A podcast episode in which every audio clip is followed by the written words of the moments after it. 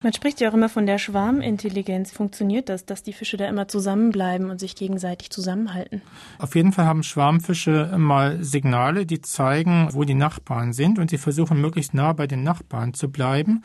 Auf jeden Fall ist der Schwarm im Ganzen wesentlich intelligenter als der Einzelfisch.